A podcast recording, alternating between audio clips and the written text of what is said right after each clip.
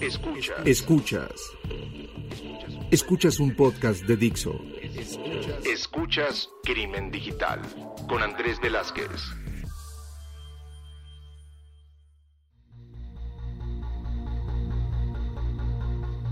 ¿Qué tal amigos? Bienvenidos a esto que es Crimen Digital, su podcast de ciberseguridad, delitos informáticos, todo lo que tiene que ver con cibercrimen. Mi nombre es Andrés Velázquez, me encuentran en Twitter como arroba cibercrimen, igual en Instagram, en Facebook me van a poder llegar a encontrar como Andrés Velázquez Cibercrimen. Y pues saben que pueden llegar a escribirnos a las diferentes redes sociales que tenemos de este podcast, en Twitter como Crimen Digital, Facebook Crimen Digital o la página Crimen Digital, para que puedan llegar a mandarnos qué es lo que les ha parecido, tanto los invitados, los temas que quieren que veamos hacia adelante y pues con esto poder llegar a pues ir planeando los siguientes pasos. Y pues el día de hoy estoy muy contento porque voy a reunirme con alguien que hace mucho tiempo no platicábamos tanto, que fue una persona que si no mal recuerdo, estamos hablando de que fue Mazatlán. Dacia Pineda. Dacia, muchísimas gracias por estar hoy con nosotros en Crimen Digital. Sí fue, fue, sí fue en Mazatlán, ¿verdad? Sí, fue en Mazatlán. Pero no, muchísimas gracias por invitarme. La verdad es que es un, un honor. Al contrario, y pues a final de cuentas, Dacia, yo la conocí cuando era un estudiante.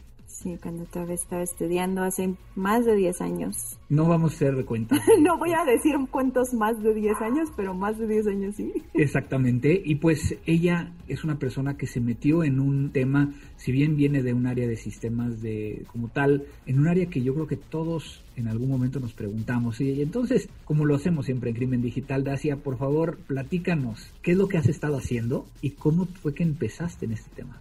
Bueno, más que nada, hola a todos, gracias por estarnos escuchando. Mi nombre es Dacia Pineda. Como dice Andrés, yo vengo de un background de tecnologías, ingeniería, de sistemas y he pasado los últimos más de siete años enfocándome en un área que puede ser el sueño de muchos, que son los videojuegos. Tengo ya los últimos años trabajando en hacer videojuegos en México. Y obviamente eso te ha permitido llegar a estar en diferentes lugares del país, pero ¿cómo diste este brinco? Yo creo que es lo que todo el mundo se imagina, o por qué lograste entrar a este gremio, ¿no? No, la mía es un caso súper extraño y súper raro. O sea, les puedo decir que entre yo mandar mi currículum, entrevista de trabajo y todo fue menos de una semana, eh, más otra semana de hacer unas pruebas para entrar y que me dijeran, por favor, ya vente acá a trabajar con nosotros. O sea, no, mi caso creo que es un caso muy, muy raro, como para decir, cómo entré a la industria. Es literal, fue preguntándole a un amigo que yo sabía que trabajaba en videojuegos, que me diera trabajo en su empresa. Él me dice, no, porque ya estoy por quebrar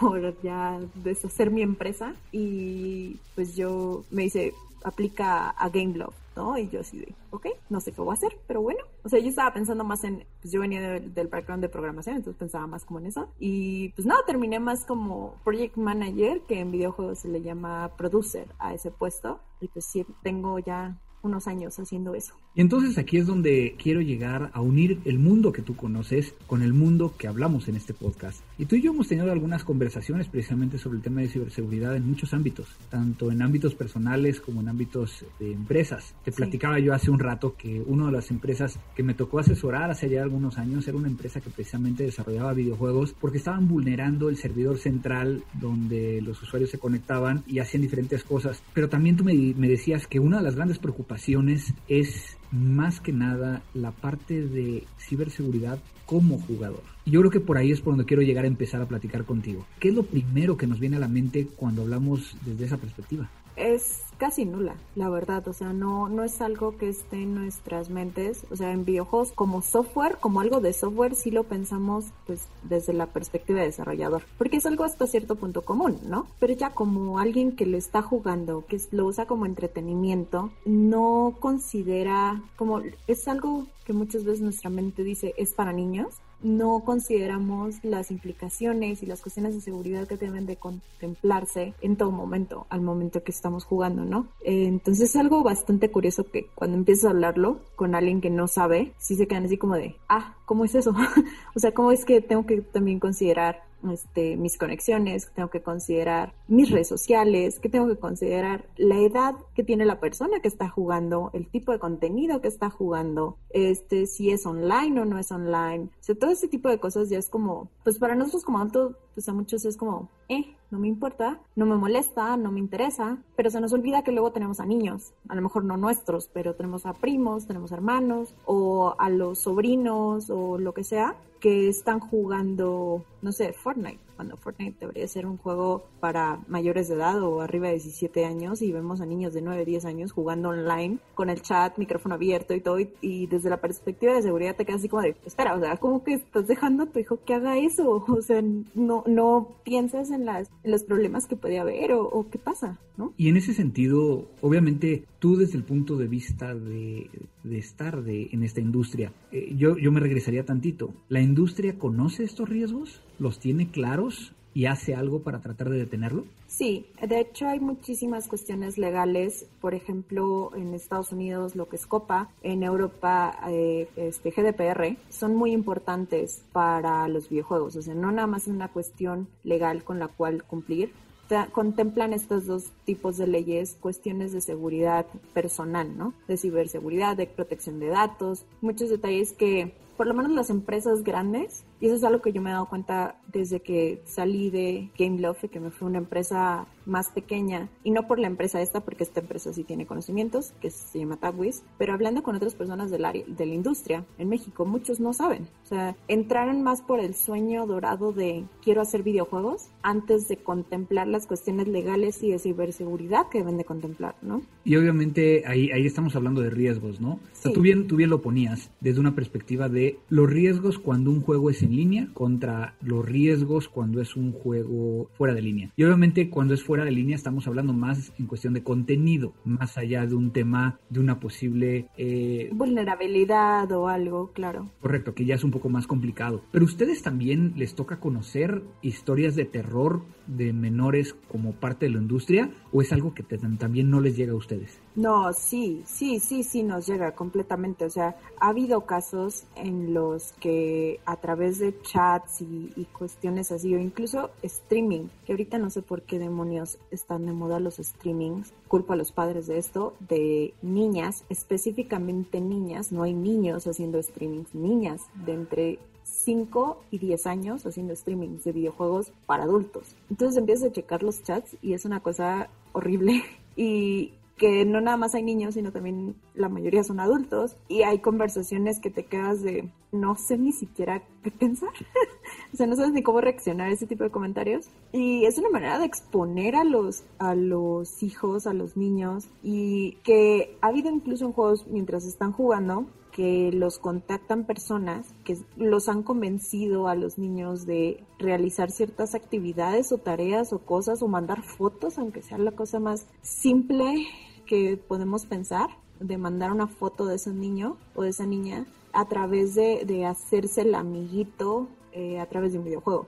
Claro, yo creo que, que, en muchos de los videojuegos estamos hablando de que permiten llegar a interactuar con otros, ¿no? O sea, y eso no está mal. Yo creo que a final de cuentas, si utilizáramos de forma correcta la tecnología, ese, ese audio chat que te permite llegar a hacer una estrategia de juego, pues muchas veces no es ocupado para eso y es donde puede llegar a haber una, un riesgo para estos. Sí, un mal uso para los menores principalmente. Pero ahí caemos mucho también en el, nosotros desde el lado de la industria, como ahorita decías, de qué es lo que hacemos y sabemos que pasa eso, junto con las leyes que hay de GDPR en Europa, las de COPA en Estados Unidos. Si es un juego de una empresa medianamente grande, de mediana a grande, suele ser que está cumpliendo con ambas leyes y con eso ya estás haciendo que por lo menos les pongas un disclaimer a los papás diciéndoles que el juego no es para niños, porque pues muchas veces no puedes, aunque les pidas la edad a los niños, pues muchas veces los mismos niños saben que no deben de poner su edad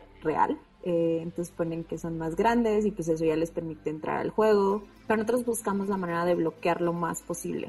Eh, los accesos y si vamos a dejar que los niños entren a jugar, les bloqueamos redes sociales, volviendo a Copa, por ejemplo, 13 años. Para Europa, con GDPR, pues son 16 años. Entonces, eh, dependiendo de la región en la que estás, también depende qué bloqueos hacemos, porque hay veces que para Europa, por ejemplo, bloqueamos redes sociales, se bloquean los chats, a menos de que sean con textos predefinidos, se bloquean cuestiones multijugador que impliquen una interacción real o sea, si es nomás así de, ah, sí, multijugador, asíncrono o algo que no implique tener el contacto con la otra persona, se permite, pero si ya implica un contacto y eres menor de 16 años en Europa, no se puede. Si eres menor de 13 años en Estados Unidos, no se puede. Y son detalles que apenas de que si te pones a leer esas leyes te das cuenta de que, oh, por algo existen, ¿no? Y ayudan en cuestiones de seguridad personal, de ciberseguridad, de tener un control, pero luego pasan a estudios indies que pues no tienen estos conocimientos y sumado con que a muchos padres lamentablemente no les interesa saber, pues hay muchos menores ahí en juegos que no deben no deberían.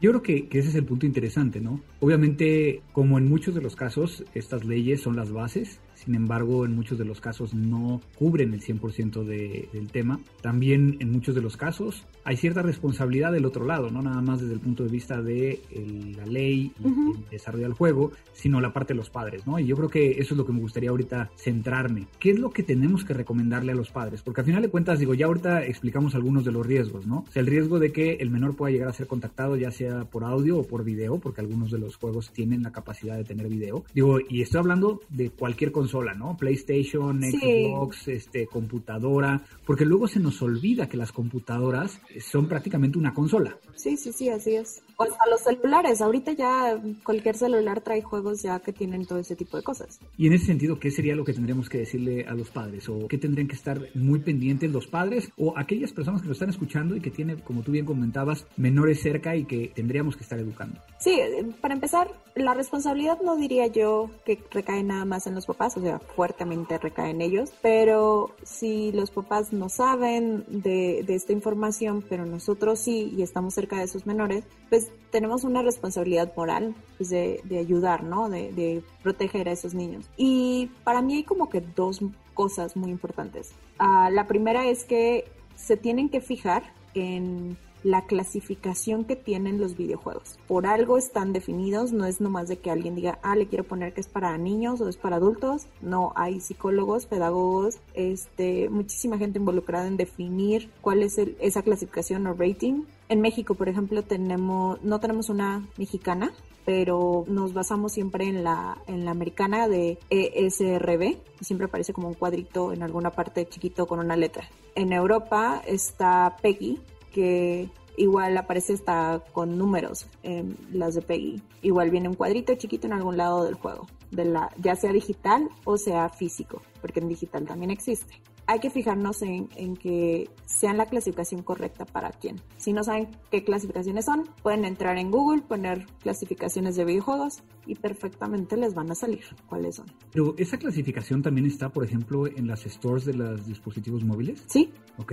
Sí, está en todos lados, o sea, no te puedes zafar de ninguna, ninguna manera. Y entonces eso nos permitiría llegar a saber que a lo mejor el contenido no es. Pero, por ejemplo, ¿tú recomendarías que hiciéramos una validación de, a lo mejor sí tiene la edad, pero no quisiera o no estaría yo de acuerdo que a lo mejor tuviera esta interacción vía audio o vía cámara? Sí, de hecho es una cosa que se llama control parental. Todas las consolas, PC, Mac, celulares, ya sean iPhone, Android, lo que quieran, donde se pueda jugar un videojuego, todos tienen un sistema de control parental. De hecho, el que se me hace el más hermoso de todos es el del Switch, hicieron una cosa increíble ahí de que a los papás les ligan la cuenta a su celular personal y los papás pueden estar revisando todas las estadísticas de qué juegos están jugando sus hijos, cuántas horas, eh, a qué cosas tienen o no acceso. O sea, uno puede definir todo. Es más, uno cuando, cuando compra una consola nueva, muchas veces no nos fijamos qué carajos está saliendo. Que nomás le damos siguiente, siguiente, siguiente y ya termina y ya. O sea, ya no queremos saber de nada.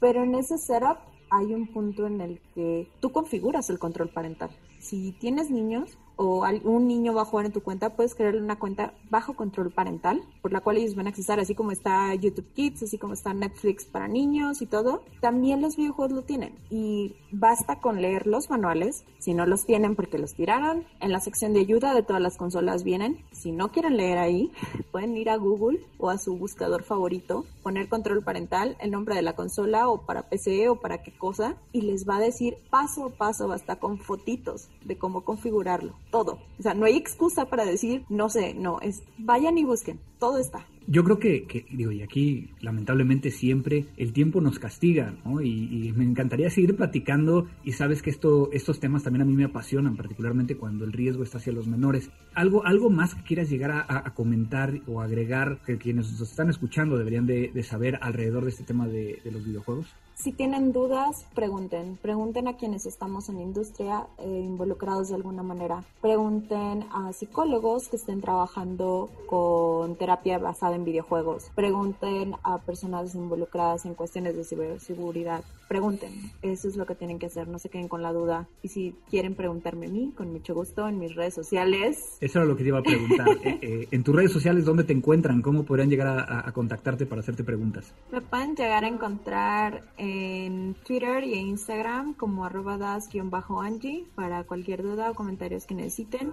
Con muchísimo gusto los ayudamos. Muchísimas gracias, Dacia, por la oportunidad de llegar a platicar contigo de este tema que es tan apasionante y que espero que podamos llegar a seguir platicando. A lo mejor ya metiéndonos un poco más desde el punto de vista de ciberseguridad alrededor de los servidores, la parte del lado del proveedor, ¿no? Y que sabemos que estas redes han sido atacadas desde hace mucho tiempo. Recuerdo claramente el ataque a, PlayStation, que fue todo un, un gran tema, pero pues agradecerte mucho la oportunidad de que haya estado el día de hoy con nosotros aquí en Crimen Digital. Será un placer volver a estar con ustedes para hablar después de otras cuestiones de ciberseguridad en videojuegos.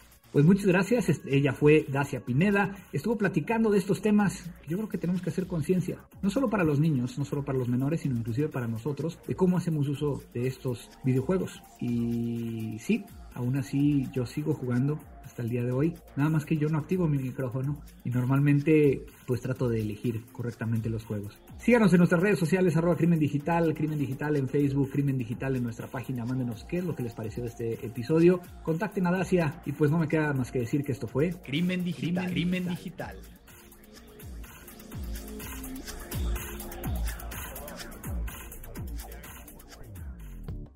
Dixo presentó Crimen Digital con Andrés Velázquez. La producción de este podcast corrió a cargo de Verónica Hernández. Coordinación de producción, Verónica Hernández. Dirección General, Dani Sadia.